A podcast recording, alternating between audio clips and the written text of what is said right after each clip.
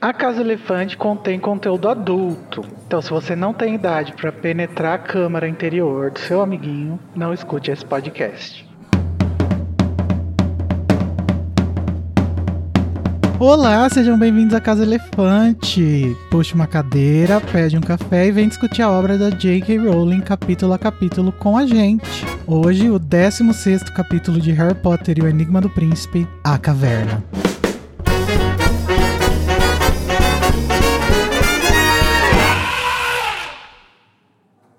Os nossos episódios sempre levam em consideração os acontecimentos de todas as obras do mundo bruxo que já foram publicadas. Então, se você não sabe que tudo o que acontece nesse capítulo foi para absolutamente nada, vai lá ler e depois você volta aqui.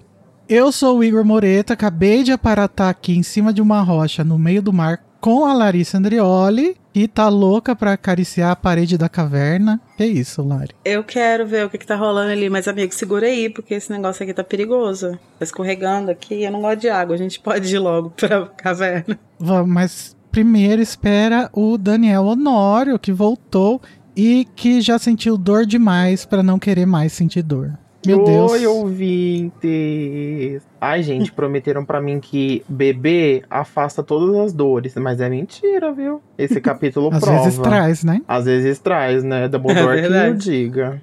E hoje a gente vai falar sobre uma caverna misteriosa, um lago cheio de cadáveres e uma bacia em um pedestal.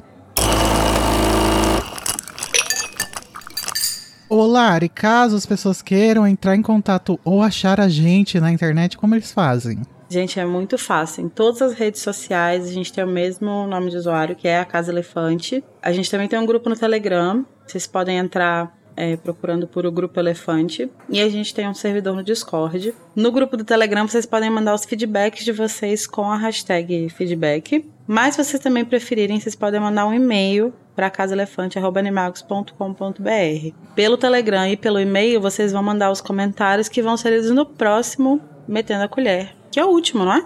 É, o último Metendo a Colher. É, gata. Quem não quer aparecer no último Metendo a Colher da sexta temporada da Casa Elefante? Né? É a chance, é a hora. Mas, ô Daniel, e se o pessoal quiser apoiar o Animagos e a Casa Elefante, eles fazem o quê? Gente, olha só. Vocês podem ser nossos patrões. Uhum. A partir de dois reais por mês, você pode mandar na gente aqueles. Brincadeira. Você pode ser o nosso patrão. E, gente, dois reais. Tipo, o que, que você compra com dois reais hoje em dia? Nada, né? Vamos ser É verdade. Nem então, um bilhete do metrô. Exatamente. Então, assim, acessível para a maioria das pessoas, não é mesmo? Mas se você não puder, ou não quiser, ou tiver algum outro motivo, você sempre pode ajudar a gente do modo mais pedido desde que a internet é a internet, que é o esquema de pirâmide, divulga para todo mundo, para todos seus amigos, para todos seus parentes, para todos seus bichinhos de estimação. Isso, daí você divulga para dois, essas duas divulgam para três e assim vamos. Exatamente. Os links pro Telegram, Discord, as formas de apoio, tudo isso tá na descrição do episódio. Bom, galera, agora então chegamos no momento do duelo de resumos, onde a Lari e o filho vão tentar resumir esse capítulo em 30 segundos. E quem ganhar vai ganhar também o direito de trazer o tema que vai dar início à nossa discussão do episódio. Porém, antes disso, vamos jogar um dado para decidir quem tem o direito de escolher quem vai fazer o resumo primeiro. Como o Daniel está muito tempo sem participar, Ai, desculpa. e isso é uma coisa negativa, eu vou dar a oportunidade de escolher para o ímpar para a Larissa. eu quero o ímpar. Lari ímpar, Daniel par. E deu ímpar, ó. Yeah, o dado também tá do meu lado. E aí, Lari, você quer começar ou você quer deixar essa honra pro Daniel? Ah, eu vou deixar uma pro Daniel, né? Ai, olha Uma pessoa educada. Claro. Matar saudade. Nossa, tem tempo que eu não faço resumo, graças a Deus. E esse capítulo vai ser babado, viu? É, quando eu tava fazendo um resumo oficial da pauta, eu pensei, ah, vai ser um resumo curto, mas não Acontece foi. bastante coisa. Então, Daniel, você vai tentar fazer um resumo de 30 segundos do capítulo A Caverna em 3, 2, 1, já! O Harry e o Dumbledore aparatam numa rocha no meio do mar e eles encontram uma caverna escura que eles entram Lá dentro, eles têm que fazer um pagamento de sangue. Eles entram e tem um lago negro totalmente parado. Eles encontram um barco verde que leva eles para uma ilha no meio desse lago. Lá o Dumbledore toma uma poção do mal, sofre de dor e agonia, bebe, ele fica com sede, bebem a, eh, ele bebe água do lago, tem um ataque de ínferes, eh, ele faz fogo nos racistas e eles fogem da caverna Acabou. com o Horcrux. Caralho. Nossa, mas foi bem, hein? Arrasou. Talvez tenha sido um erro deixar ele começar, né, Larissa? Vamos ver. Não, nunca é um erro ver meus amigos vencerem. Ai, que Oh. lindo. Ah, o lacre. Mas vamos ver então. Larissa Andrioli, você vai tentar fazer um resumo do capítulo A Caverna em 3, 2, 1, já. O capítulo começa com eles chegando na rocha lá, perto da caverna onde eles vão procurar Horcrux. Aí eles entram na caverna. Aí pra entrar na caverna tem que deixar um pagamento de sangue. Aí eles, o Dumbledore deixa, porque ele fala que o sangue do Harry é muito valioso. Aí eles entram, vão encontrando outras coisas. O Dumbledore sente magia no ar. Aí ele encontra um barco, eles vão pelo barco no. Ai, eles vão de barco no meio do lago. E aí eles encontram uma bacia no meio do lago com uma poção. Acabou. Ah, É, né? é. Tava na cara. nenhum de nós É. dois falou a coisa mais importante, que é tipo, eles conseguiram uma Horcrux. Que é mentira, porque eles não conseguiram. né? Porque eles não mas conseguiram. enfim, né? É isso, eu vou dar a vitória pro Daniel. Justo.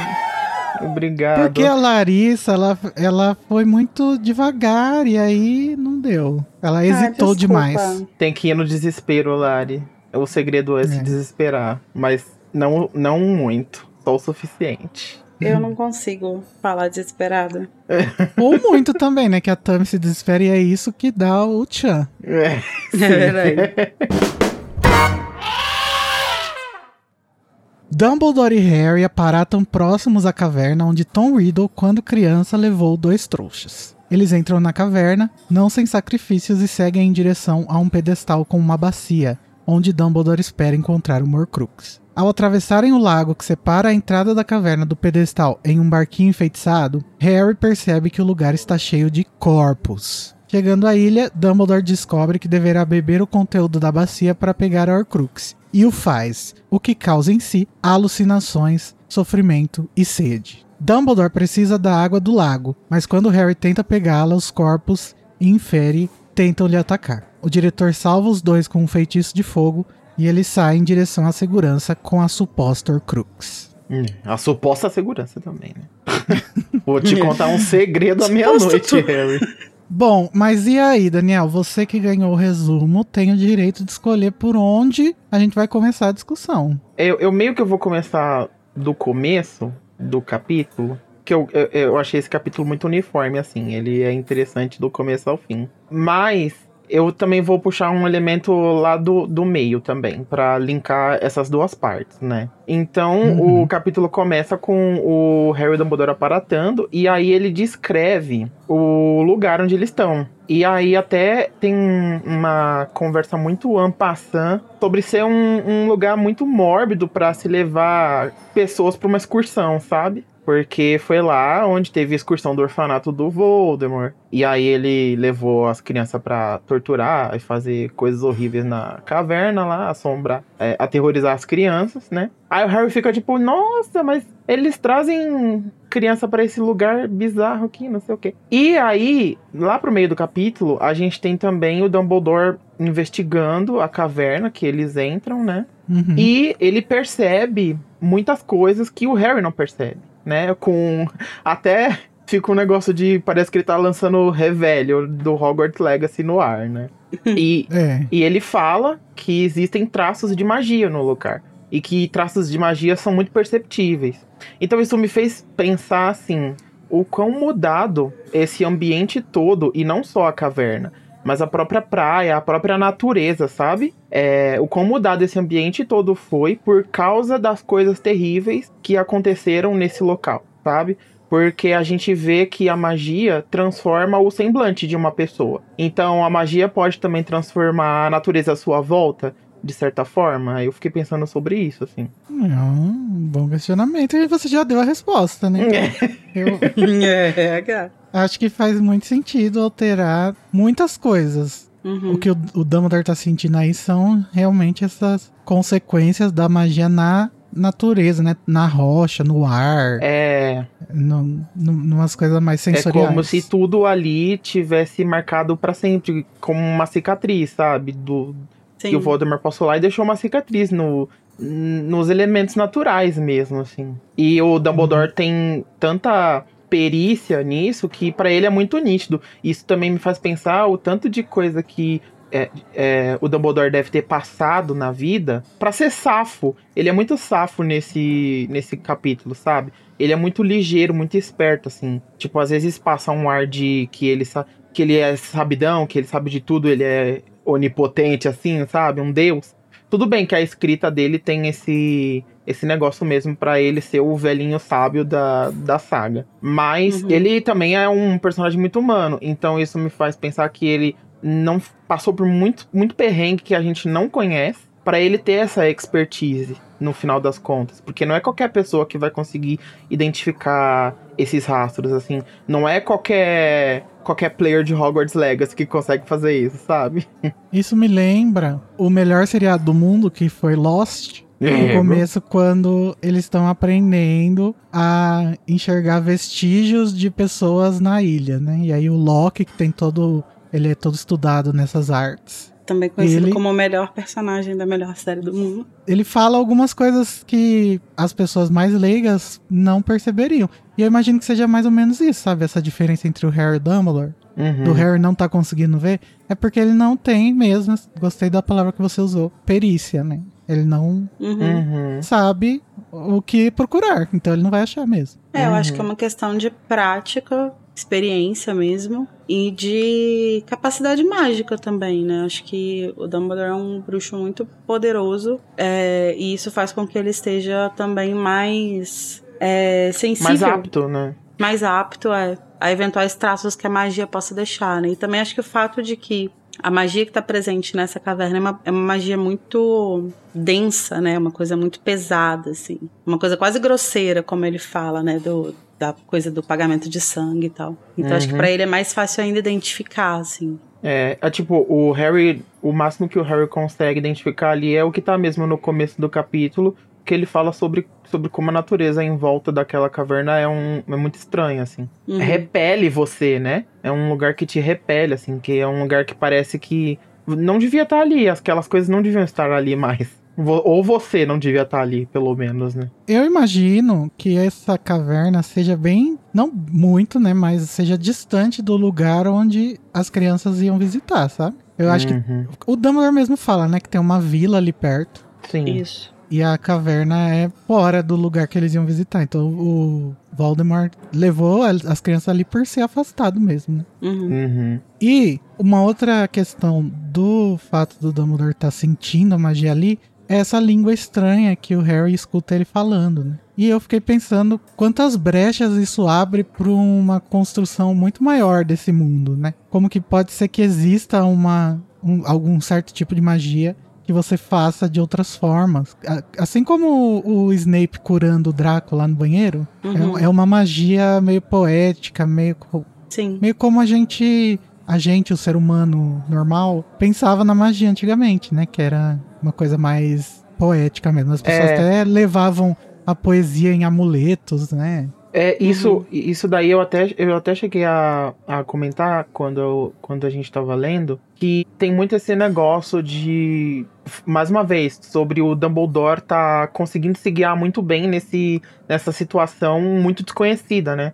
E aí eu, eu pensei isso e, e logo em seguida o texto confirma, que fala sobre como ele hum, tá se guiando pelo conhecimento que ele tem do, do, Tom, do Tom Riddle. Então, tipo, ele, ele até fala, ah, ele foi meu aluno, sabe? Ele conhece muito intimamente aquela pessoa, aquele ser, que é o que o Voldemort é, desde, desde a Uhum. infância. Então, pra ele, ele tá meio que se guiando desse sentido, assim, não só é, vendo esses rastros que a magia deixou, mas vendo os rastros que o próprio Voldemort deixou como indivíduo, né?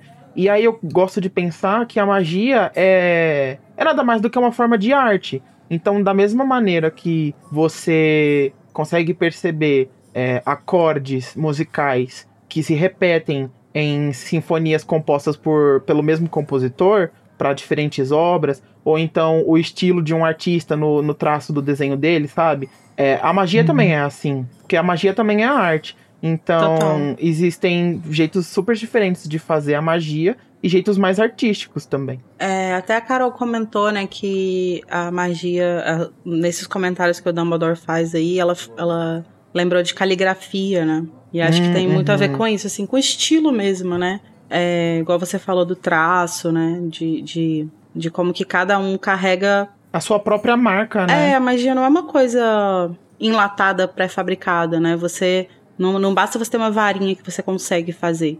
Você precisa desenvolver, praticar aquela habilidade. E para isso Sim. você vai imprimir muito de quem você é naquilo ali. Então, acho que acho que cada bruxo deixa assim um pouco do seu traço assim, né? Isso isso me lembra até o, o Igor comentou, né, o negócio do, do Snape da do feitiço que ele usa para curar o, o Draco, né? E isso me lembra o que eu comentei nesse nesse episódio, né?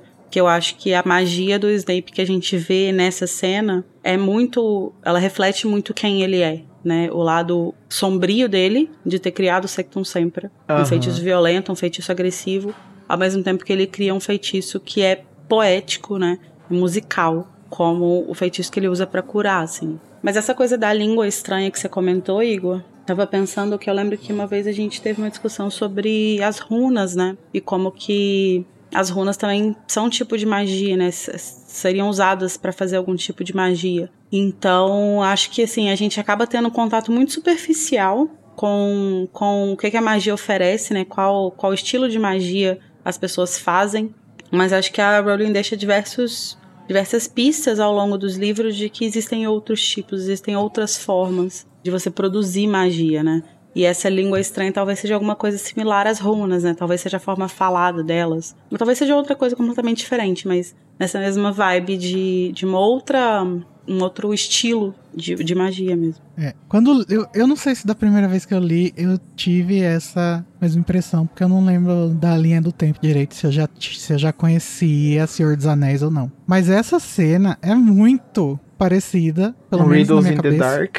Não, com a cena em que o Do... Gandalf tá tentando descobrir como entrar na em Casadum, lá, na, na montanha onde tem onde os anões moravam antes, né? Que os é anões. o Speak Friend and Enter, né? Uma coisa assim. Isso, fale amigo e entre. Tem o negócio da lua, né? Tipo, a lua bate, aí a porta brilha, né? E é bem parecido aqui mesmo, né? Tipo, brilha uma, um é, portal, é, tem... assim, na caverna. E na hora que ele tá tentando descobrir o que significa essa frase que tá escrita lá, do fale amigo e entre, para, eu, eu não, não fui verificar, mas eu lembro que tem alguma coisa de tipo o Gandalf ficar cochichando consigo mesmo, sabe? Em tem, élfico. Tem sim, tem sim. Então me lembra muito, além da, da questão de ser uma porta também, né? Que uhum. tem um, um, um, portal que se ilumina. Tem muitas coisas parecidas aqui. Uhum. Com certeza a Rowling tem como inspiração, teve como inspiração aquela cena mesmo talvez ela nem percebendo. É, a, até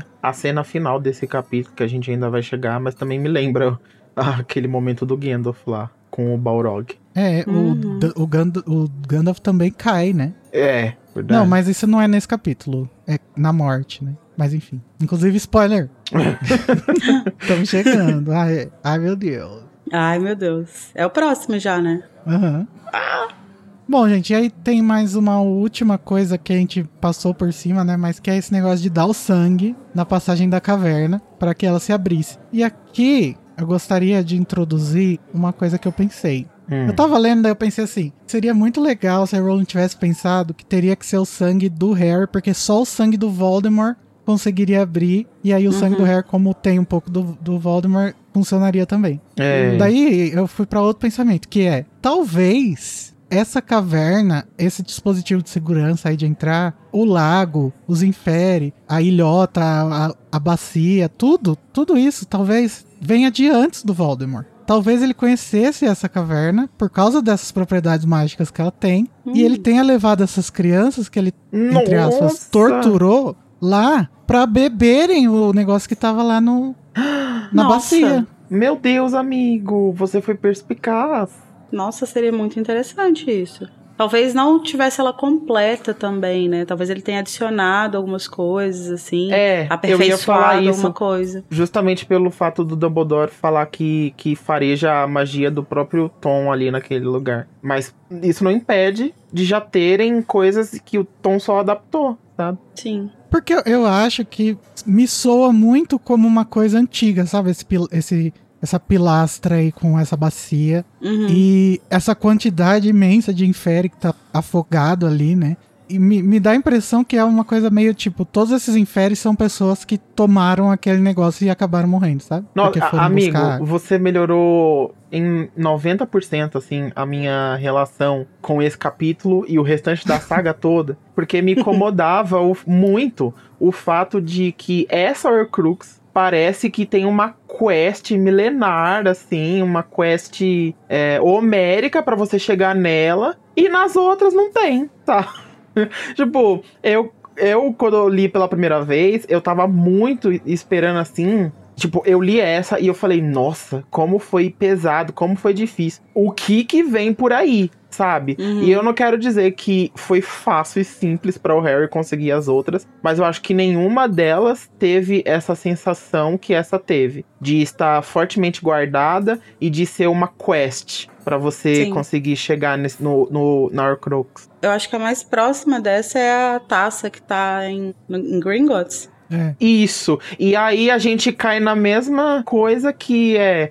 Ele não fez Gringotts. E aí talvez ele não tenha Sim. feito esse lugar. Ele só tá se Sim. aproveitando. Porque aí pare... porque assim, se a gente pensar que ele fez, que ele criou tudo isso pra essa Horcrux e o resto ele só colocou em lugares que já estavam lá, é, parece que ele cansou, né? Tipo assim, "Ai, eu já fiz isso, maior trabalho fazer isso aqui. Vamos deixar por aí mesmo, assim. Sim. Então, talvez seja, seja realmente uma coisa dele é, colocar em lugares que já tinham, desde antes dele chegar, um forte esquema de segurança, assim. Agora, se isso é verdade, se essa teoria do Igor for verdade, fico pensando pra que que isso foi criado, né? O que que será que tava É. lá antes? O que que esse lugar protegia antes? Sim, porque daí é, o lugar, aquela poção protegia alguma outra coisa. Uhum. Se bem que também, mais uma vez, a gente não sabe o que foi que ele adicionou e o que já tava É. lá. Então. Mesmo que não seja que, por exemplo, no meio do, da, do lago não tivesse de fato um lugar com uma bacia com uma poção, que isso seja uma Uhum. adição do Voldemort. Pra que que tinha aquele monte de infere lá? Pra que que tinha essa passagem, né? O que que estava sendo protegido por essas outras coisas em volta? Seria Ah, talvez a primeira amei. Horcrux do a única Horcrux que já foi feita, além do Voldemort, do Harry. Olha! Tava lá o Crux original do Erpo. Aí ele olhou, jogou no lago,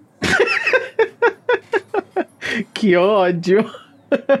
É apagou o cara do cigarro nela. Tem outra coisa que colabora um pouco com essa minha hipótese barra teoria, que é que no próximo livro a gente vai ver o monstro contando quando o Voldemort levou ele lá Uhum. pra que ele bebesse essa poção e o Voldemort colocasse a- o medalhão lá. Então, isso pra mim dá a entender que o Voldemort conhecia esse lugar já com essa poção lá e ele levou o monstro pra beber a poção que ele conhecia e sabia que causaria mal pra ele, pra usar todos esses di- dispositivos de segurança ao benefício dele.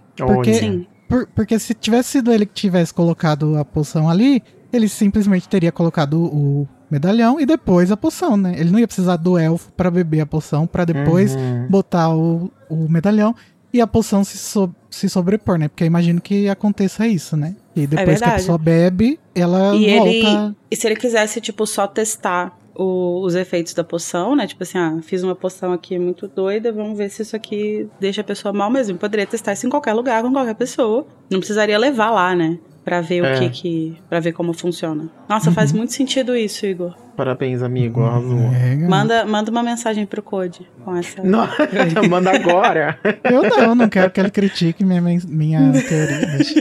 Não Deixa quer cair abaixo. por terra, né? Eu acho que isso faz muito sentido, porque isso se soma a mais uma.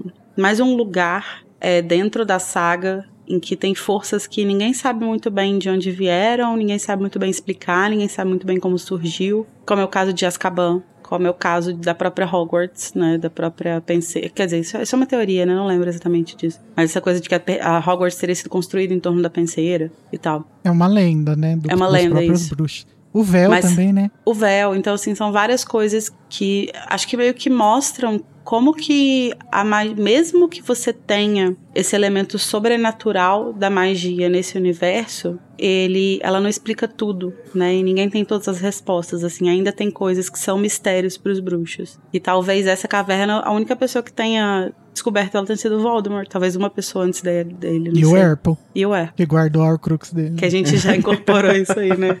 Eu amei. Eu amei Será que também. tem alguma fanfic que, leva, que faz, fala sobre isso assim? Ah, seria legal. Ah, pode ter, pode ter. Eu acho que uma das coisas que mais me fascinou em Harry Potter, que volta mesmo pego pensando, foi quando a gente fez o episódio sobre Azkaban, né? Sobre os dementadores e tal, do advento. Que tem toda essa coisa em volta, assim, né? De que, tipo, o cara simplesmente levava as pessoas para esse lugar e, e torturava, e, e essas pessoas foram meio que se transformando é, uhum. nos dementadores, e ninguém sabe muito bem como eles surgem, e, enfim, Azkaban é meio que um lugar assombrado pela dor, né? Assim, pela, pela, pelo sofrimento dessas pessoas. Isso é muito legal porque me dá um, uma sensação de que a magia é viva, sabe? Então, como se ela fosse da mesma forma que, que a força em Star Wars, por exemplo, sabe? Uhum. Que não parece ser uma coisa que você controla, parece ser uma coisa que você que você convive,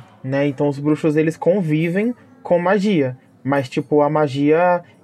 Citando Grindelwald, a magia floresce, sabe? Uhum. Você Seja domina bem, até um certo ponto, né? É, pra, você consegue, você consegue canalizar ela ali. Você consegue canalizar, mas a magia, principalmente em lugares como Azkaban, ou então como essa caverna, por exemplo, a magia é tão poderosa que ela floresce, não tem controle, ela existe. E ela uhum. vai é, contaminando tudo à sua volta. É, e é legal que a gente vê que o Dumbledore, por ser esse personagem que trata a magia com tanta humildade, assim, com tanto benefício, tenha tanto conhecimento sobre ela, né? Porque é justamente essa forma de encarar a magia é, menos utilitaristicamente que fez ele aprender várias coisas, né? Uhum. Sim. Ô, ô Igor, é, pra a gente, antes da gente ir para algum outro tópico, que você tava falando da do preço do sangue para passar pela porta, né? Tem até uma uhum. parte que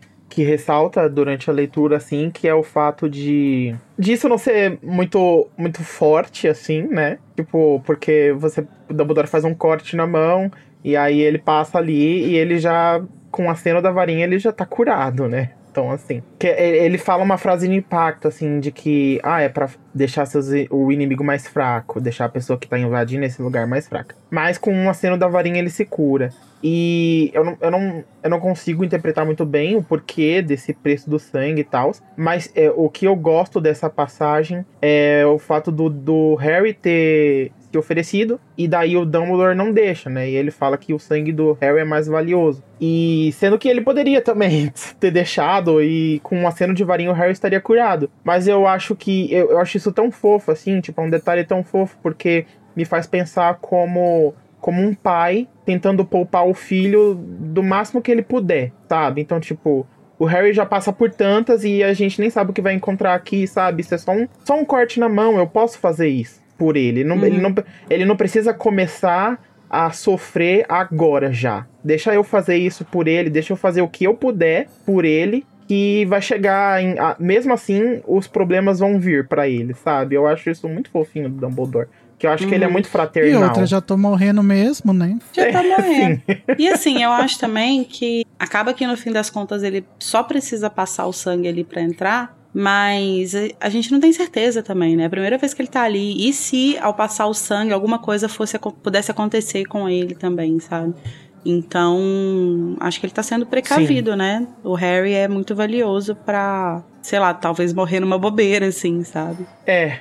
Quando eu leio essa parte que o, o Dumbledore fala, né? Que ah, a ideia é que o inimigo deva se enfraquecer para entrar. Eu não, não sei, achei meio, meio tosca essa interpretação dele. Eu acho que faria mais sentido, por exemplo, as, as únicas pessoas que conseguirão passar por aqui são as que já estão debilitadas, entendeu? Então vai ser muito mais fácil dela não conseguir passar pelos outros obstáculos. Então e por isso vai... ela se abriria pro, pro Dumbledore, porque ele já tá morrendo. É, porque, por causa do sangue, né? Tipo, você botou a mão com o sangue ali sem querer na parede, abriu, entendeu? Eu, eu tinha pensado, é, eu tinha interpretado isso quando, quando eu ainda acreditava que foi o Voldemort que planejou isso tudo, antes do, no, do nosso episódio fazer eu mudar de ideia. Antes da gente descobrir isso, porque agora já é fácil. Exatamente. né? Já é canon. Eu tinha interpretado isso como um deboche, sabe? Você vai ter que se machucar e se cortar pra. se mutilar pra entrar aqui nesse espaço. Parece meio debochando da, da pessoa, assim. É, não sei, Ah, tipo, sim, é inferiorizando ela, sabe? Assim, Mas simbólico, né? É Uhum. simbólico, é uma coisa simbólica. Ou pode ter sido criada pelo Digsol, né? Jogos Mortais. Nunca se sabe. Sim. Mas assim, isso, aquilo lá é uma hipótese, uma teoria minha, né? O Dumbledore mesmo, ele parece acreditar que isso aí é coisa do Voldemort também, né? Sim. Porque ele diz que o Voldemort não consegue compreender que há coisas mais terríveis do que a lesão física. blá, blá. Ai, mas o Dumbledore não sabe de nada, né, amigo? Aqueles já menosprezando o velho. Coitado. Mas enfim, eles passam dessa primeira antessala, que é como o Dumbledore chama, e chegam àquele lugar icônico que está na mente de todos nós e que o David Yates conseguiu destruir esteticamente, que é aque- o lago silencioso. Gente, eu, eu, como fazendo meu papel de defensor, como sempre, eu gosto da, da visão do filme. Não, gente, caverna. esse não é papel do David Yates, eu tô falando pra encher o saco. Mas o Stuart Craig realmente, gente, destruiu. O que, que é aquilo, gente? Que, aquele. Parece o, a- o país lá do Smallville, lá do, do Super-Homem. Umas pedras Porque de tem uma, umas kryptonita, né, amigo? É, Ai, é. odeio, odeio. Mas eu gosto. A descrição no livro é que eles estavam à beira de um grande lago negro, tão vasto que o Harry não conseguia divisar suas margens distantes. Em uma caverna tão alta que seu teto não era visível. Uma luz verde indistinta brilhava ao longe, talvez no meio do lago, refletia-se na água imóvel abaixo. Tem esse fator aterrorizante desse capítulo. Esse capítulo é muito, muito terror e a J.K. é uma pessoa muito sádica, assim. Ela escreve terror muito bem. Gostaria muito de ler um livro de terror dela. Porque me deixou muito incomodado essa constância da água, sabe? Ela descreve várias vezes sobre como a água estava parada, sendo Uhum. que eles estavam num, sei lá, tipo, dá pra pensar que essa água tá conectada com o próprio mar, sabe? Porque eles estavam ali no mar e tudo mais. Tipo, não tem nada, não, não, se, não se move, é um espelho negro, assim. E aí vai se saber o que, o que tem lá embaixo, sabe? É a água do, do segredo à meia-noite. Me dá muito medo, assim. E, ah, mas se você quiser ler coisa de terror dela, lê o Cormoran Strike. A partir do terceiro é só. Ixi, É só bizarrice. eu, vou, eu tenho que ler. Nossa, eu lembro de ficar. Eu acho que o último que eu li foi o terceiro. O terceiro é o do. do Carreira pro mal. É, Vocação para o Mal. Isso, ah, eu pensei em inglês. Foi esse que eu li mesmo. Sasha. Eu lembro de ficar bem assustada com as descrições lá do negócio do, do corpo no final. Eita. É uma coisa bem trash, assim. É, ela consegue causar muita coisa e eu acho bem, sei lá, um, irônico. Depois que ela que o Dumbledore fala que quem teme a escuridão é porque teme o desconhecido, né? Então, no próprio capítulo que ela tá usando esse artifício, ela tá falando que racionalmente não faz sentido isso que a gente tá sentindo ao ler o capítulo. Uhum. Uhum. E aí o Dumbledore fala despretensiosamente várias vezes, chega a ser cansativo, pro Harry não encostar na água. Pelo amor de Deus, não encoste na água. Sim. O que eu imagino é que ele já viu, né, que tem inferes ali, e ele já imagina que talvez eles estejam enfeitiçados alguma coisa em relação à água, né? Por isso que É, ele porque já- se eles entraram ali e eles não atacaram, então provavelmente vai ser outra coisa que vai acionar Instigar. eles, né? Instigar. E aí faz todo sentido que seja justamente a água, já que eles estão caminhando de boa por ali, né? é, É. Mas é, nesse tópico aí mesmo da água, né? Tem um momento que o Harry resolve. Ah, vamos testar aqui, né? Tipo, usar um Accio, porra, me salvou no torneio Tribruxo, por que não me salvaria aqui, né? E aí o Dumbledore todo, ele é muito condescendente, né? Ele fala, não, Harry, tenta aí, vai lá. Olha, boa ideia, hein? É, eu não pensei nisso não, Harry, mas você é muito inteligente. Você não devia estar atrás da Hermione nas suas turmas, não, mas vamos lá. E aí o Harry tenta, né? E quando ele é, usa o Accio, né? Alguma coisa levanta da água e ele não consegue ver, né? Depois ele até descreve como se fosse tentáculos.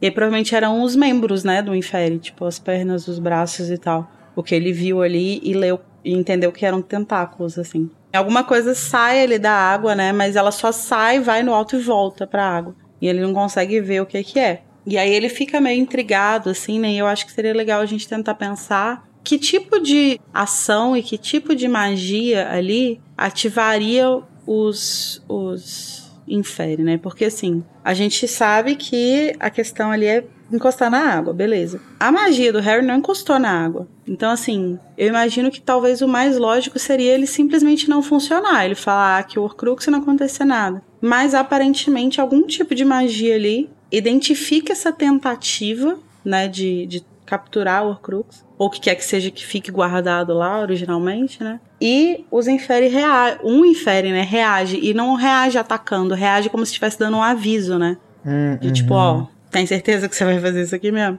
É, tipo, a tocar na água não é o único gatilho, aparentemente, né, para os inferis. Sim, talvez só pro ataque deles, né? Mas é. É, outras coisas talvez meio que é, deixem eles alerta de alguma forma. Até porque né? mais pra frente a gente vai, vai ter o barco. Então, tipo assim, se o bruxo tentar passar flutuando, por exemplo, por cima do, do lago, com certeza o, o, os ínferes vão ter alguma reação, eu imagino também, sabe? Pra não, é possível. Pra não deixar, porque o, o, jeito de passar é, é o barco, é o que é a única coisa que, que vai ser permitido. Outras coisas Sim. não. Então, a, a, outras tentativas de. Só tem um caminho. Outros caminhos vai ter algum tipo de reação por parte deles. Sendo que tocar na água é o, o grande gatilho, assim, hein? pelo menos apresentado no, no capítulo, né? E uhum. nessa hora, o Dumbledore chega a dar a resposta, dá assim, olha aqui, Harry, esse daqui é o Deus Ex Machina. Fogo. uhum. E o Harry, ah, tá, beleza, foda-se. Já esqueceu, um segundo depois já esqueceu. É, é, é, engraçado porque o Harry ele sempre funciona muito bem sob pressão, né? Mas nesse caso, não. Uhum. É, foi muito vez... rápido, né? É, eu acho que é, eu acho que é compreensível, assim, né? é uma situação muito tensa e é uma situação muito tensa em que tem uma pessoa muito importante é, em perigo, né? Eu acho que ele tá muito abalado por ver o Dumbledore desse jeito. Eu acho que isso é uma, uma coisa que ele não Sim. esperava, assim. Quando ele concorda com o Dumbledore de que ele vai fazer tudo que o Dumbledore mandar, que ele vai obedecer, que ele vai ser ele um bom esperava menino, a visita pro Slughorn transformado de cadeira, sabe? É, ele não esperava, até esperava algum perigo ali e tal, mas ele não esperava que ele ia ver o Dumbledore naquele estado. Então acho que isso é muito assustador para ele, por isso que ele fica completamente desnorteado. Hum, o, o Lari, até falando sobre o comportamento do Harry e tal, eu acho verossímil é, ele, ele ter falado do Akio e tudo mais, tipo, mostra a ingenuidade dele, a imaturidade uhum. dele perante o Dumbledore e tal. Mas também é, é, me faz pensar sobre esse lado do. essa diferença que o, o, a obra tem marca bastante isso, né? O Dumbledore, inclusive, que não são as, semelhan as semelhanças, são as diferenças. Então uhum. tem. É, Voldemort e Harry tem essa, essa marca, é, esse, essa assinatura de magia muito distinta, assim do Voldemort ser teatral e ser estupendo e o máximo, e o Harry ser o simples. Ele fica usando Petríficos Totalos, ele fica usando Accio, ele derrota o Voldemort com o Expelliarmus, sabe? Uhum. Então ele se atém à, à magia mais básica, assim, ao o kit de sobrevivência do escoteiro, sabe? Parece que é a marca registrada dele, assim. É. E no fim das contas funciona, né? Não funciona e nesse funciona. caso aí, mas. É, não vai funcionar em todos os casos, mas é o kit básico sempre dá uma ajuda, né? É, e ainda falando sobre os Inferi e Senhor dos Anéis, essa cena me lembra muito os pântanos mortos por onde o Frodo, o Sam e o Gollum passam. E aí eles veem naquela água do pântano os corpos embranquecidos dos, dos antigos guerreiros da, da batalha que foi travada ali. É verdade. Não sei se vocês lembram, mas uhum. me traz de volta essa mente. Talvez a Rowling tenha lido Senhor dos Anéis esse, enquanto estava escrevendo o final de Enigma do Príncipe. Tudo indica sim. Aí, é, depois dessa conversa toda, o Dumbledore acha alguma coisa. Da, daquela mesma forma que ele tava sentindo a magia, né? Ele encontra uma corrente, puxa essa corrente e na outra ponta da corrente tem um barco verde também reluzente igual a corrente. Muitas rimas. A caverna do Voldemort parece minha casa, cheia de coisa verde. Talvez eu deva reavaliar meu gosto. Ah, amiga, Sonserina, né? Hum. Eu tenho a, a, minha primeira leitura desse trecho muito impressa no meu cérebro. Dele puxando a corrente. Nossa, eu acho que eu tava lendo isso com muito afinco. É muito empolgante, né? Uhum. E é muito instigante essa, essa coisa, porque você fica Além de você estar tá na, na expectativa do que, que eles vão encontrar no final, né? Deles pegando a Horcrux e tal, tem toda a expectativa do que, que vai ser a próxima coisa. Será que ele vai puxar alguma. Essa corrente, isso vai ser. Isso vai dar uma merda, isso vai acontecer alguma coisa ruim. Então ele tem toda uma. Tem todo um build-up ali pra, pra cena final, né? Do, deles é. chegando no Horcrux mesmo. E ao mesmo tempo é interessante, legal e, e animador porque é o, a primeira vez que o Harry tá saindo numa missão com o Dumbledore, né? O fucking uhum. Dumbledore. É ele, verdade. No começo ele teve a expectativa que ele ia numa missão tão legal quanto essa, mas era só para chamar o Slughorn, né? E aí acho que aqui a gente tem realmente isso se concretizando, né? Ele indo pra uma missão. Uhum. Apesar do Harry ter se, ter se cagado, né? Em certo ponto ali, pensando, ah, nem me despedi da Gina.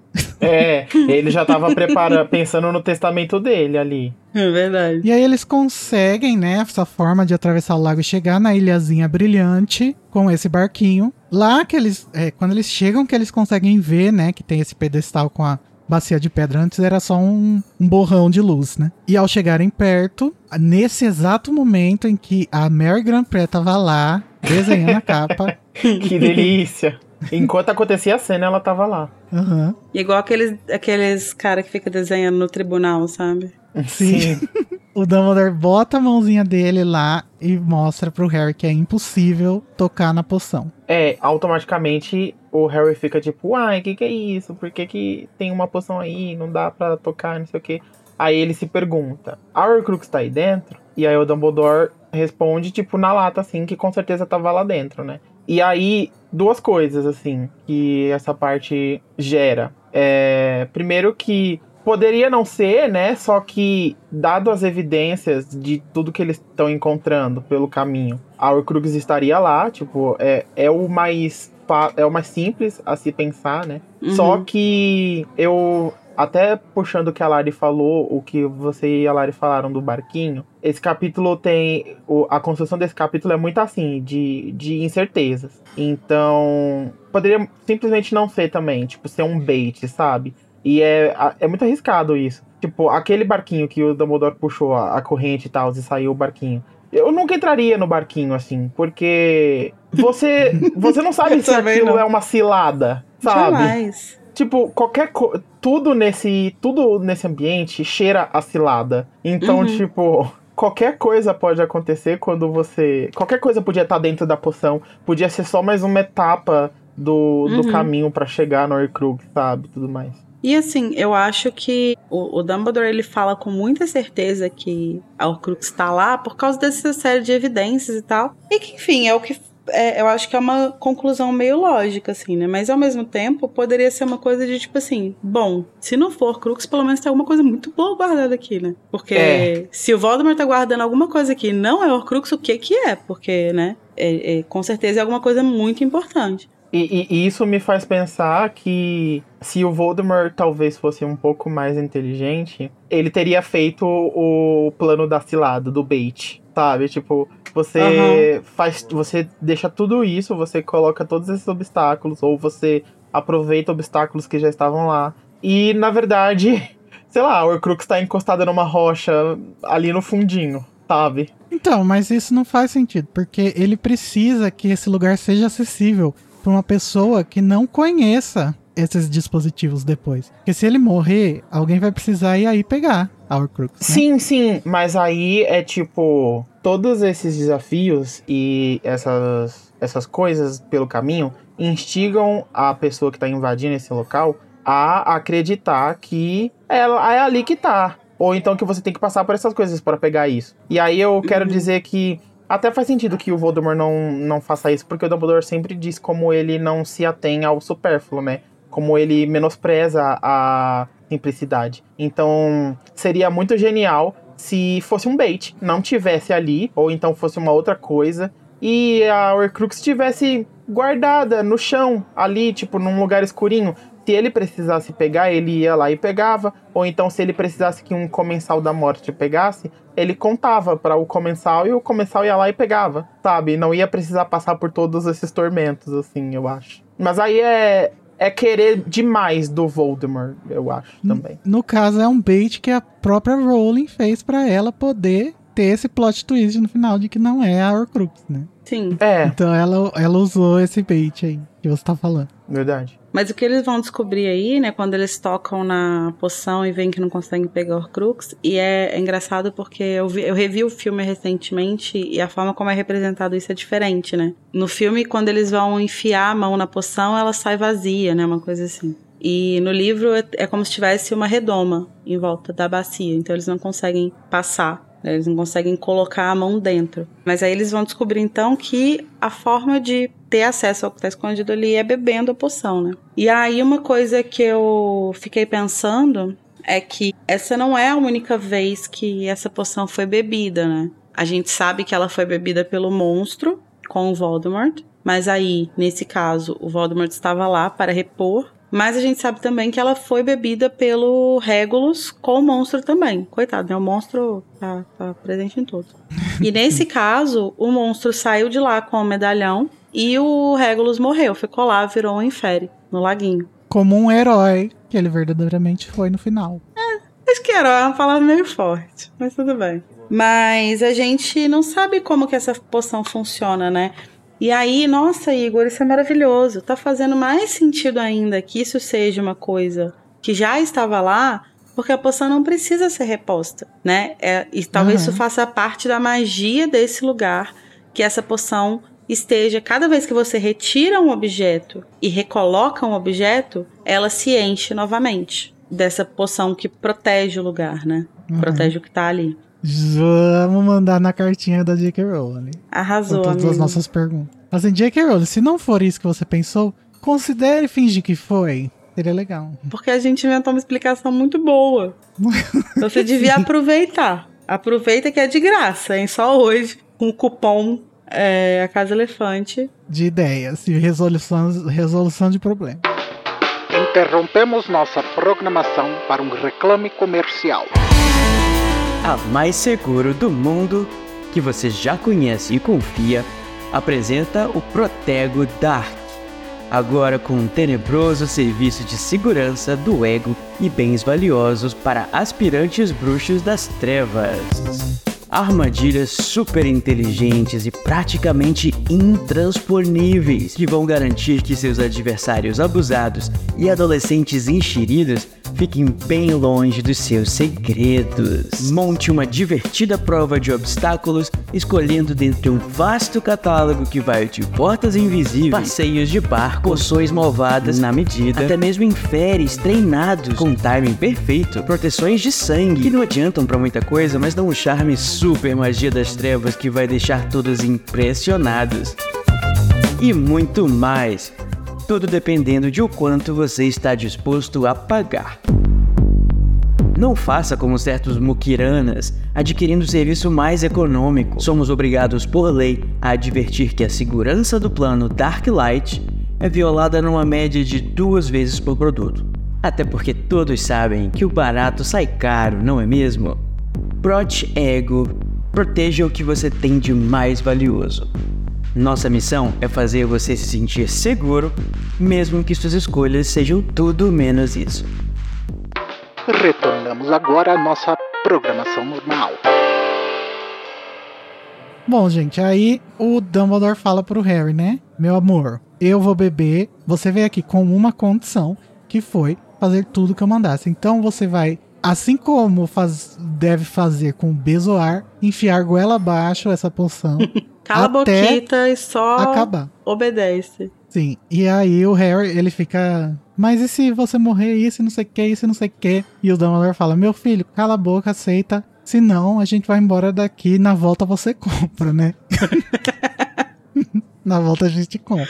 Aí a gente vai ver uma das cenas mais aterrorizantes. E eu acho que é porque tem o fator do seu Dumbledore, né? Que é uma pessoa que a gente meio que. Ele tem uma, uma aura de plenitude, né? Assim, que Uhum. não vai desabar muito facilmente. A gente só vai conhecer os podres, os problemas nas- do Dumbledore no próximo livro, né? Então até aqui ele é uma pessoa meio, meio que infalível, né? E, Sim. invulnerável, sei lá se existe essa palavra. Não. E aí a gente vai ver aqui, quando ele bebe a terceira taça, ele começa a ter o que ele imaginou que teria mesmo. É, eu, eu compreendo muito, porque normalmente é na terceira taça mesmo que bate, Dumbledore. na terceira taça, você assim, você, você já começou, você tomou a primeira sabendo o que, que ia vir na terceira. Mas você vai, Uhum. né? Você vai. E aí, quando vem a terceira, realmente vem Quando com você tudo. vê, você vai levantar pra fazer xixi, dá aquela tontura, você fala, E aí você faz o quê? Você tomba de borco, assim como ele, né? assim como o Dumbledore.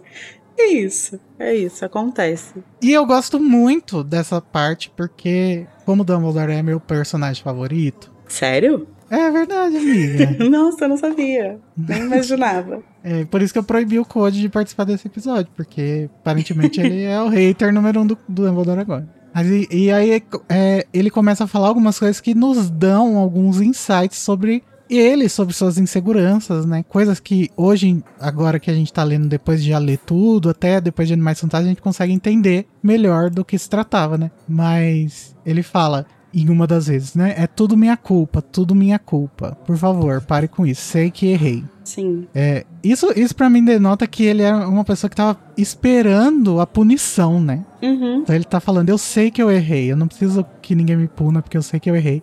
E ele tá justificando aí que a culpa é dele. Provavelmente, a, a Rowling tava querendo fazer referência aqui ao que a gente vai descobrir no outro livro que é sobre a Ariana, né?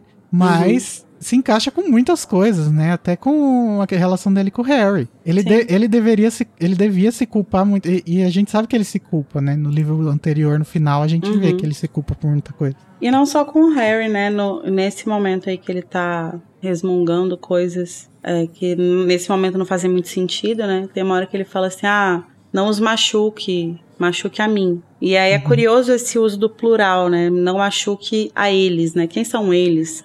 Porque se a gente pensar na situação da Ariana, a gente imaginaria que ele ficaria só com ela, né? Tipo, não machuque ela. Só que eu não lembro se, eu- se essa informação aparece no sétimo livro, não tô me lembrando agora. Mas eu imagino. Eu- mas, na minha cabeça, isso, esse plural aí tem a ver com o Grindelwald machucando a Ariana e o Abe. Aberforth. O Abe, isso. Mas não sei se isso é uma fanfic que eu criei na minha cabeça. Mas isso Não, também amiga. poderia. Não é uma fanfic? Não, tá.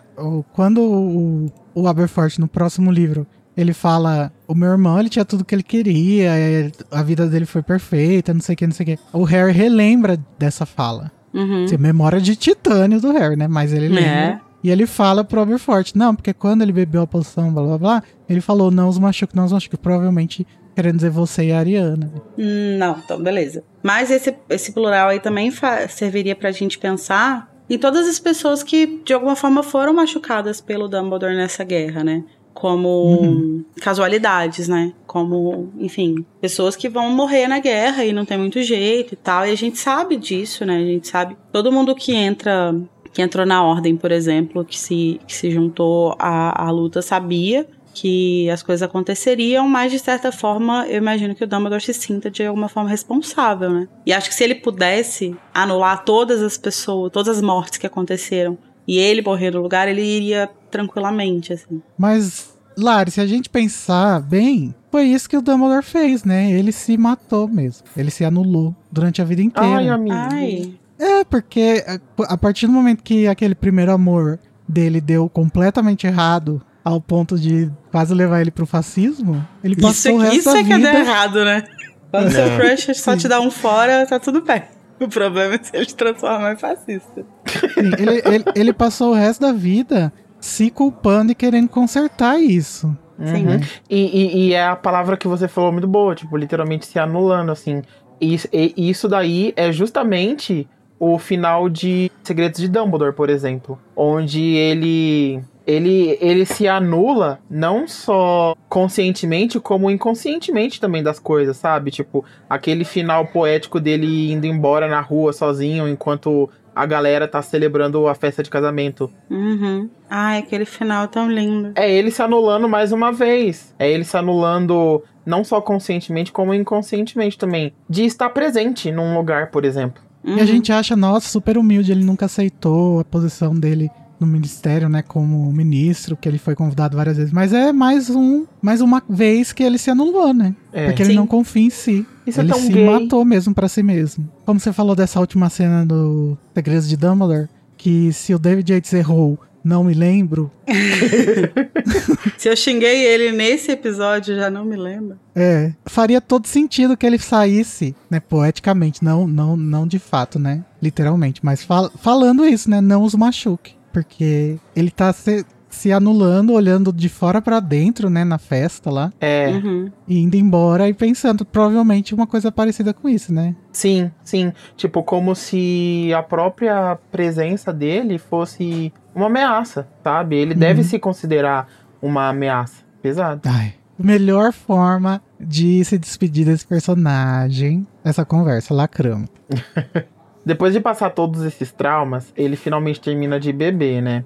E o que eu acho legal de toda essa trajetória, desde que ele começa a beber, é que a Rowling vai enumerando as taças que ele bebe. E, se eu não me Uhum. engano, ele bebe 10? Não, Não lembro. não me lembro. Também não lembro. Mas é, eu fiquei tipo, por que, que ela tá enumerando, sabe? Assim, e eu fiquei pensando, tal, talvez, se cada gole, se cada taça, né, que não, não é goles, né? Se cada taça que ele bebe tivesse um. a poção reagisse de uma maneira diferente, indo cada vez pior, sabe? Até porque ele começa a beber e tá tudo bem.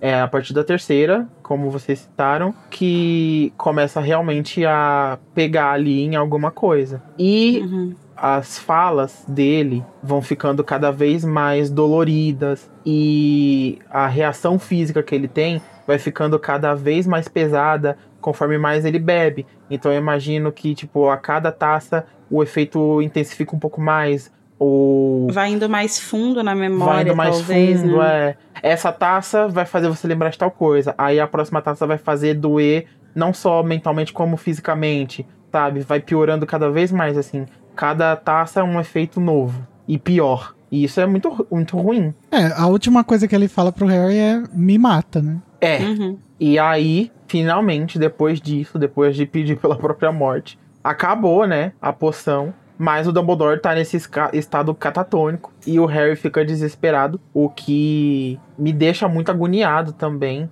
na leitura do capítulo, porque eu me coloco no lugar do Harry, assim, tipo, é uma situação pavorosa. Tipo, Uhum. é, mais uma vez a Rowling colocando um, um terror no capítulo, só que dessa vez não é o terror como dos Infres, que é gráfico e, e meio infantil, né? Do monstro que tá vindo te pegar. Mas de uma pessoa que você ama está numa situação horrível, onde você não sabe o que fazer pra ajudar ela, né? E aí ele ele fica desesperado, não sabe o que fazer, ele fica tão desesperado que ele nem percebe que a Horcrux já tá ali, tipo, já tá disponível pra, pra ser Já spawnou. já spawnou, exatamente. Ele nem percebe isso. Que ele tá com a atenção focada na pessoa que ele ama, né? Que é o Dumbledore. E é muito legal essa dinâmica, né? Porque antes, a partir do momento dessa terceira taça, a dinâmica se inverte totalmente, né? O Harry, ele pega o papel que o Dumbledore tava tendo até agora, Uhum. de falar é, talvez até mentiras, porque no caso o Dumbledore tava falando, não, com certeza a Horcrux tá aqui,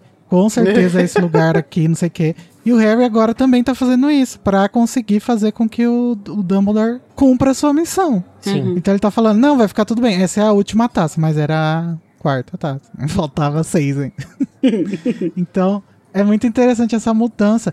E quão corajoso o Harry tem que ser, né? Porque eu me colocando nessa situação, gente, eu não sabia, eu não sei. Se fosse, eu pensando aqui, se fosse minha mãe, por exemplo, definhando na minha frente, pedindo, pelo amor de Deus, pra eu parar, eu não sei se eu ia conseguir, É. gente. Tem que ter muita fibra.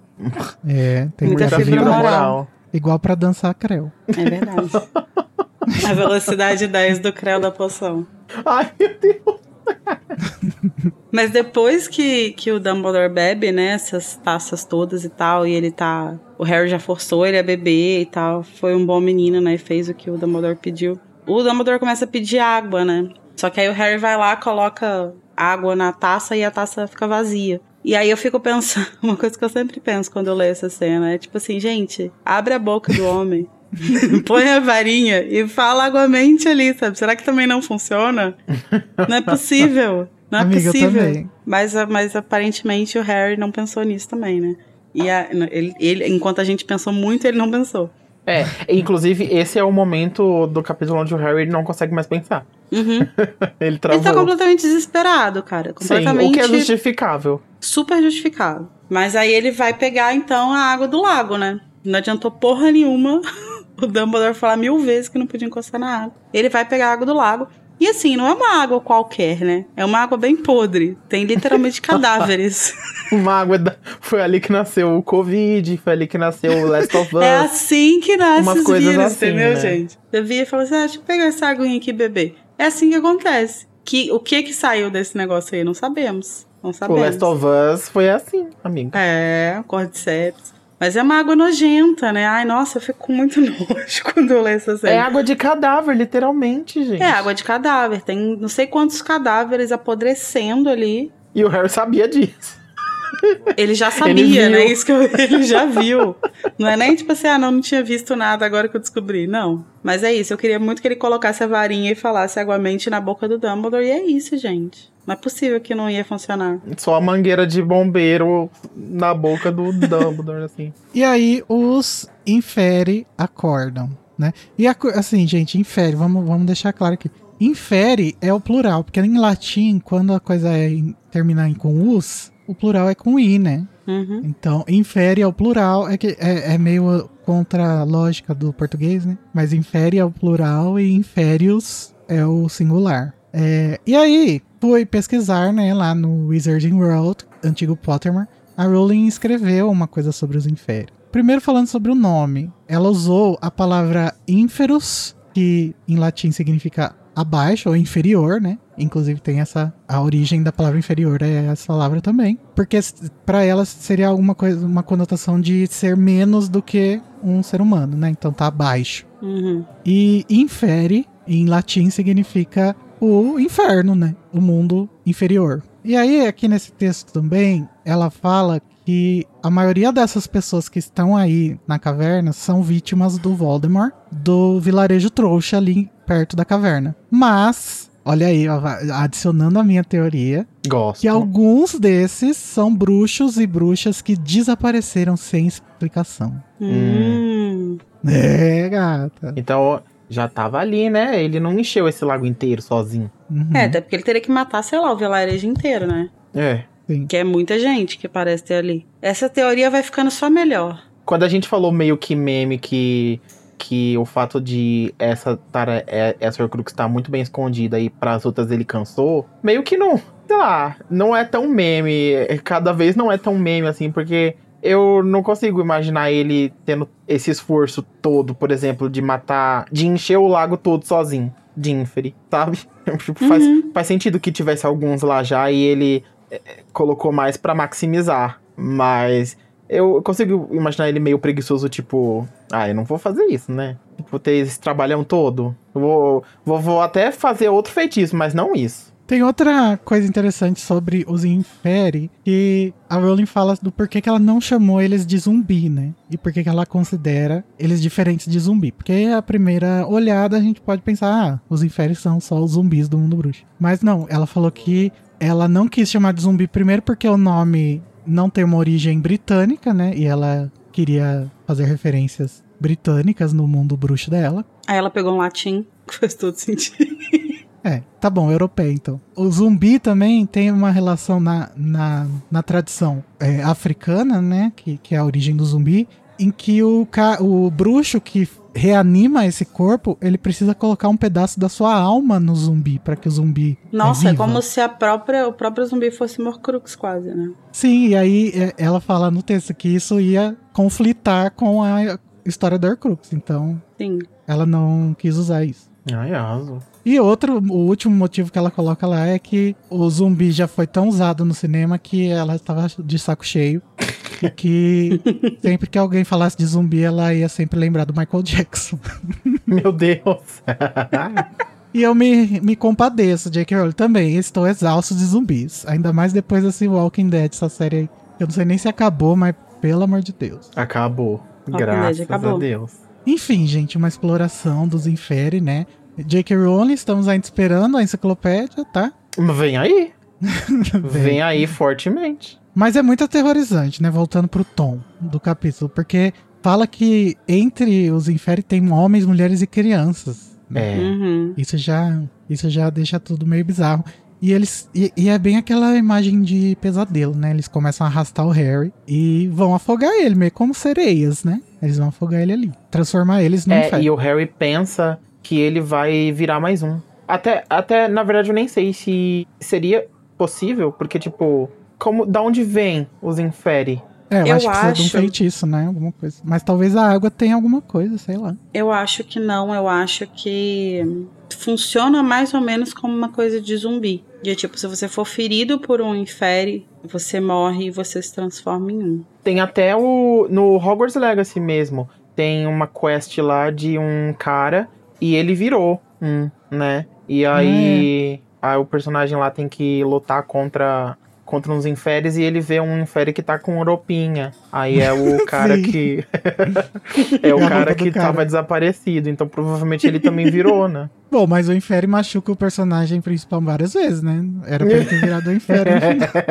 é, né? Mas aí ele tem o poder da PlayStation. Mas tem em algum momento. É, é na primeira aula do Snape de defesa. Ele. Um dos quadros que ele mostra é alguém com uma ferida causada por um infere. Ah, Talvez é tenha um, um jeito de você curar aquilo, entendeu? Não seja tipo igual zumbi que pronto, feriu, fudeu. Ou você é amputa ou você vai virar.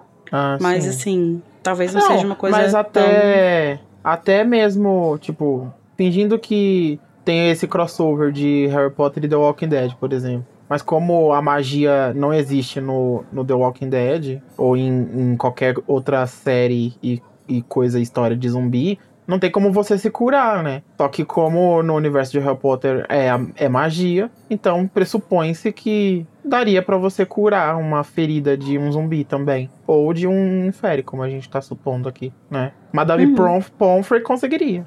Bom, gente, mas enfim, o Dumbledore pratica o Deus Ex Machina, que não é Deus Ex Machina, porque ele foi dito antes, lacrou. Uhum. É. Como é o nome de Foi quando dito não mais é? de uma vez, inclusive. É a... Tem um nome de quando não é Deus Ex Machina que você apresenta antes. Máquina. Deus máquina. Mas a coisa do, do fogo, ela foi dita várias vezes ao longo dos, dos livros, né? Então, do livro, aliás. É, então não é um Deus Ex Machina, é, tá, tá tudo bem aqui. E aí, nessa hora, o cara que fez a capa da edição britânica tava aí. Tava. Ele falou: Pera aí, o Dumbledore Harry fica paradinho rapidinho. Ô, Dumbledore, levanta um pouquinho esse fogo aí, ó. Um É, pouquinho mais pra cima. Essa, essa capa é maravilhosa, inclusive, eu amo. Eu também. Ele vai fazer um, um laço de fogo em volta deles, né? E isso vai afastar os, os inferes. É muito, é muito legal, assim. É bailão, é rodeio, em festa de peão. Mas eles vão então fugir, né? Depois que, eles, que o Dumbledore é, conjura esse, esse laço de fogo e protege eles, eles vão conseguir sair de lá. Depois que o Dumbledore conjura o espírito da Grifinória na casa do Sonserina, né? É verdade, porque tem todo um contraste dessa imagem, né? Porque não é só. Não fala só, tipo, do, do fogo, fala, tipo, que era uma coisa dourada e carmim. É, É. muito, muito Grifinória. Ah. Ah. E aí eles vão conseguir sair de lá, mas o Dumbledore tá muito debilitado, né, coitado? Ele tá. tá morrendo, né? Já tava, agora tá mais ainda. Mas o capítulo vai terminar um momento muito bonito, né, gente? Ai, sim. Vai dar tudo certo, senhor. Harry repetia sem parar, mais preocupado com o silêncio de Dumbledore do que estivera com a fraqueza de sua voz. Estamos quase chegando. Posso aparatar com o senhor para voltarmos. Não se preocupe. Não estou preocupado, Harry. Não estou preocupado, Harry. Disse Dumbledore, sua voz um pouco mais forte apesar da frieza da água. Estou com você. Ai, na... Fofo. Ai, é muito fofo. lindo. Perfeito. E é só um velho mesmo, né, que consegue. Apesar que ele tava bem vulnerável, talvez seja isso, mas consegue expor essa sua, emo- sua emoção sem vergonha, né? Porque o Harry ele sentiria isso, né? Ah, não tô preocupado porque eu tô com o Dumbledore, mas ele não ia falar. É. Ah, Eu falei pra Lari como essa frase é, ao mesmo tempo, muito um adulto falando isso pra uma criança, né? Tipo, que você fala meio que da boca pra fora, assim, tipo, porque é uma criança e tal. Porque, obviamente, a posição de, de, de segurança ali é o Dumbledore. Mas além do fato de ele estar debilitado agora, também tem mais uma vez essa, essa esse lado poético de tipo, você não encontra só abrigo e proteção no lado forte das coisas e no lado poderoso, como o Dumbledore é. Naquele momento não é disso que ele precisa, né? Ele precisa de estar tá com uma pessoa que ele goste, de uma pessoa que ele ama, que é o Harry, no caso. Então ele tá se sentindo protegido só pela, pelo amor, né? Que é a mensagem da série toda ali. E Isso é muito importante também pro personagem do Harry, né? Porque o Harry, ele. Se tem uma coisa que ele faz é se questionar muito, né? Se duvidar. Uhum. E ver a maior imagem de. A maior referência dele, né? Tanto moral quanto mágica, né? Da magia.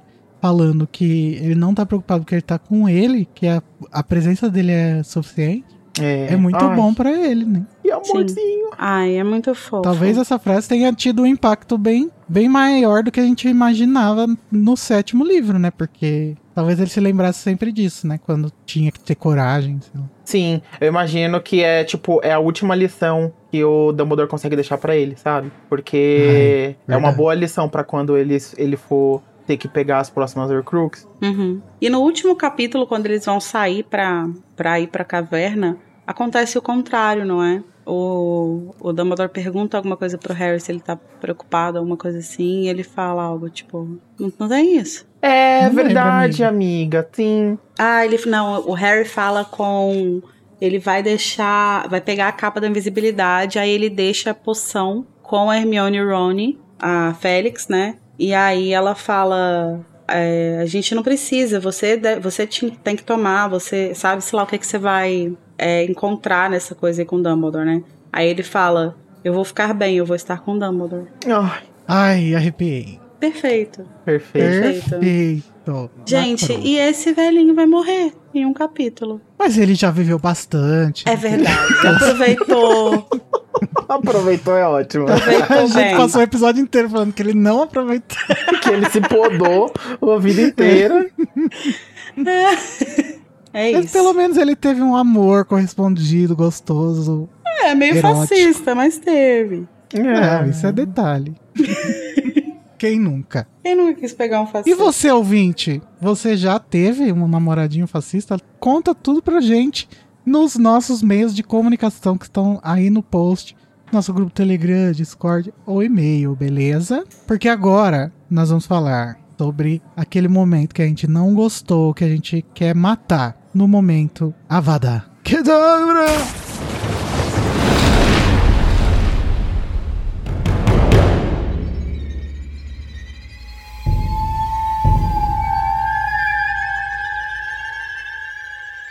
Começando pela Larissa. Larissa, Ai, qual que é delícia. o seu avada? O Junior Code, né? Pode falar. É, uma avada vai no conde.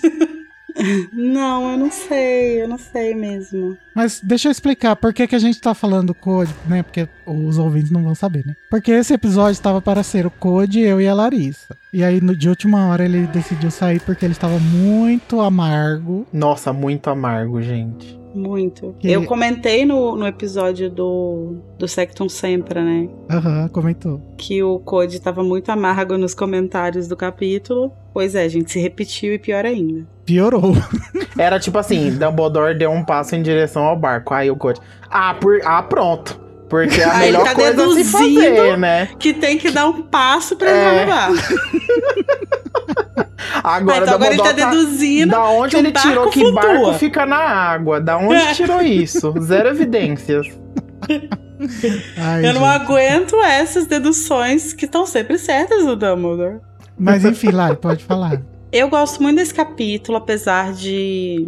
Acho que ele não é um capítulo perfeito e tal. Acho que os incômodos do Code, alguns são de fato justificáveis, assim. Apesar de que essa teoria que a gente. que o Igor jogou aqui, a gente foi é, aperfeiçoando, né? Acho que apaga muitos deles. Mas eu acho que o que mais me dói nesse capítulo é o momento que o Dumbledore tá tomando a, a, poção e ele fica sofrendo. E a gente ainda não sabe o que que é, né? Quer dizer, a gente sabe, mas quando a gente tá lendo a primeira vez, a gente não sabe. E quando e a gente lê da segunda vez e de outras vezes, a gente adiciona camadas que Exatamente. deixam tudo pior ainda. E dessa vez, agora, adicionou mais camadas ainda, porque agora a gente já viu o filme, né? Que fala um pouco sobre isso e tal. Então, é muito. É porque assim, você vê que é um sofrimento muito real, assim, né? É uma coisa muito. Isso que o, que o filho falou sobre talvez a cada, a cada taça que você beba, ela vá resgatando coisas mais fundo ainda, né, no seu, no seu subconsciente e tal. Isso é muito, muito triste, assim, e ver ele sofrer tanto que ele quer morrer, assim, que ele quer que alguém mate ele. É muito pesado. É. É. E você, filho? É, aproveitando que o Code foi citado, Daí eu vou eu vou na, na contrapartida do que eu geralmente faço e, e a gente aqui, né? Que a gente fala dar uma vada para uma parte muito triste e tal. Mas eu vou falar de um de uma coisa que dá razão ao Code, que eu não gostei muito no capítulo e eu acho que a gente não chegou a comentar, que foi na hora do barquinho, que tem uma uma explicação ali, meio que eu acho que não encaixa de quando eles estão entrando no barco. Que daí o Harry fala uma coisa assim. Tipo, eles chegam numa conclusão assim, de que o barco só cabe uma pessoa, né? Aí uhum. o Dumbledore fala uma coisa sobre o barco ter sido enfeitiçado para de propósito para caber uma pessoa poderosa, uma pessoa que tivesse é, os skills necessários para passar pelas aquelas provações, né? É, uma pessoa à altura aos olhos do Voldemort, no caso. Do né? pai. É. E aí, entra ele e o Dumbledore. E aí eu fiquei tipo assim. Então, até a Carol comentou: o, o, o Harry é café com leite. Então, tipo, qual é essa dessa, dessa explicação, sabe? Que coube duas pessoas num barquinho que não cabe duas pessoas, porque o Harry é um pouco menor em skills mágicos. Eu fiquei tipo, ai, achei nada a ver. É porque, se eu não me engano, a explicação não é que o barco foi enfeitiçado só para aceitar, tipo, um bruxo grandioso. Mas sim que ele, ele não cabe necessariamente só uma pessoa, porque ele é programado para reconhecer a magia. Então, tipo, ele não identificaria que tem dois bruxos ali, porque não são dois bruxos de grande poder significativo, né? Tem só o Dumbledore. E o Harry é menor de idade e tal, tipo, meio que não contaria, assim. O que. Mas mesmo assim, é desnecessário, né? Ela não precisava ter é. colocado é, isso. É, não precisava. E até porque antes o Harry fala sobre como o barco é pequeno. Então, acima de tudo, dá a sensação de que só não cabe dois corpos humanos mesmo. É, não, e assim, acho que isso casa com a coisa do Regulus ir com o monstro, né? Que o barco não reconheceria o monstro também, porque o Dumbledore não reconhece elfos como criaturas de poder com valor. É, só assim.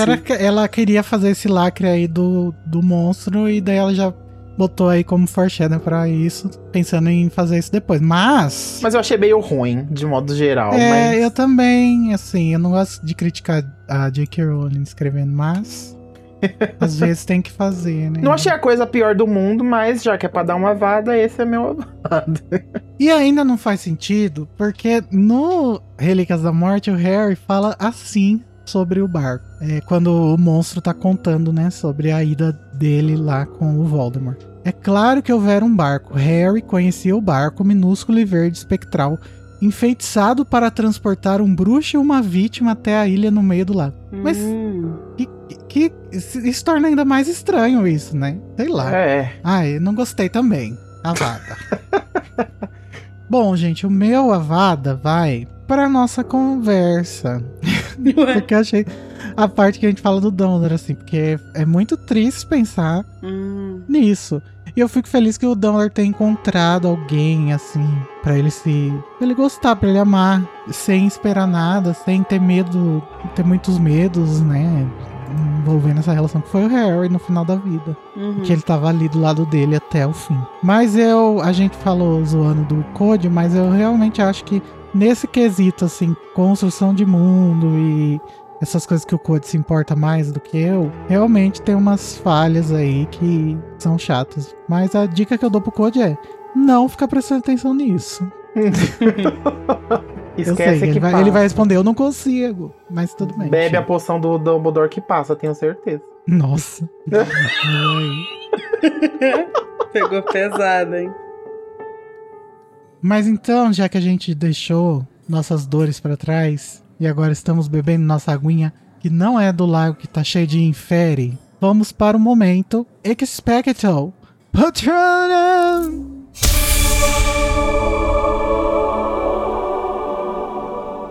Começando dessa vez por Daniel, Daniel Filho, Honório. Me. Bom, deixando o caminho livre pra quem quiser dar pra última frase, que é tudo, eu vou dar então pra, pra aquele comecinho onde o, Harry, onde o Harry se oferece pra cortar a própria mão pra abrir a passagem e o Dumbledore decide, fala, não, deixa menino, eu corto. Assim, eu não... a- não sei nem se foi a intenção das coisas que eu falei e tal, que, que o Dumbledore tava poupando Harry, não sei o que, eu dei uma floreada e tal. Mas eu acho que toda interpretação é válida. Essa foi a minha interpretação, de que ele tava, tipo, dando. eh, poupando Harry de mais uma mazela, mesmo que pequena, sabe? E God is in the details. Então. Eu achei. é, eu acho pequenos gestos muito significativos e muito fofos. Por isso que. Nunca entendi essa frase, Deus está nos detalhes. Como assim? Ai, amigo, esse daí é uma frase da Katy Perry.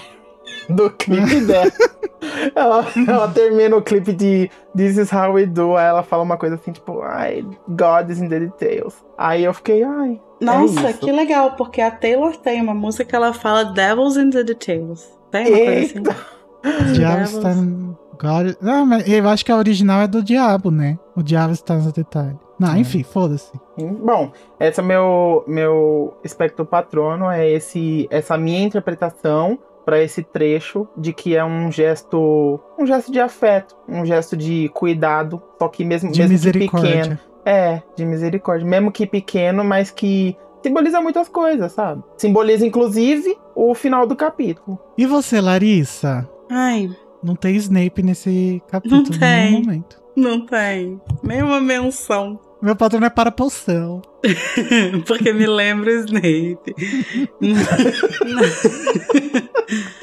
Não, meu patrono vai pro Dumbledore também. Aê. Que, como o Daniel falou, né, dessa cena da mão e tal, é, esse é só o primeiro de outros sacrifícios que ele faz dentro dessa, desse capítulo e que mostra muito a, a beleza, assim, tipo, de, de quem ele é. Eu gosto muito dele. É bom a gente lembrar do traços de personalidade bondosos do, do Dumbledore, principalmente nesse capítulo onde ele não consegue fazer isso por ele mesmo, né? E também porque é a última chance de dar um patrono pra ele, né? Porque no próximo.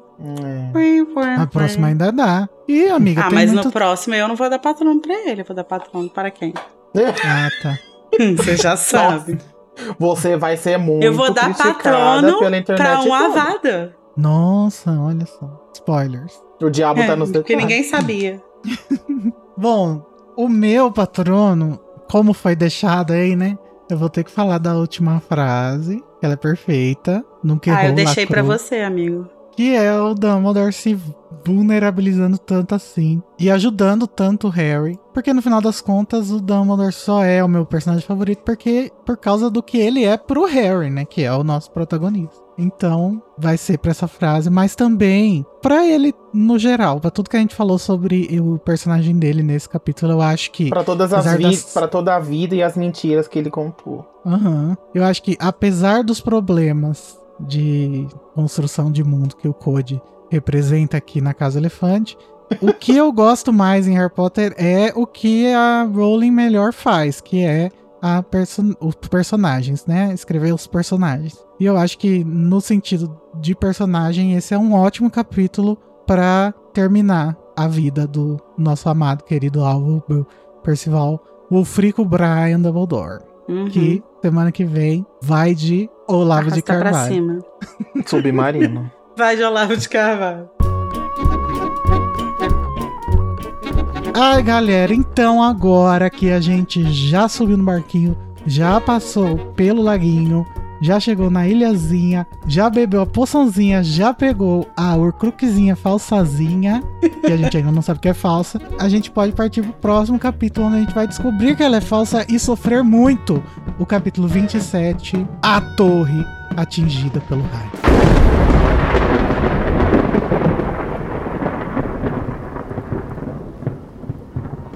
Tchau. Tchau.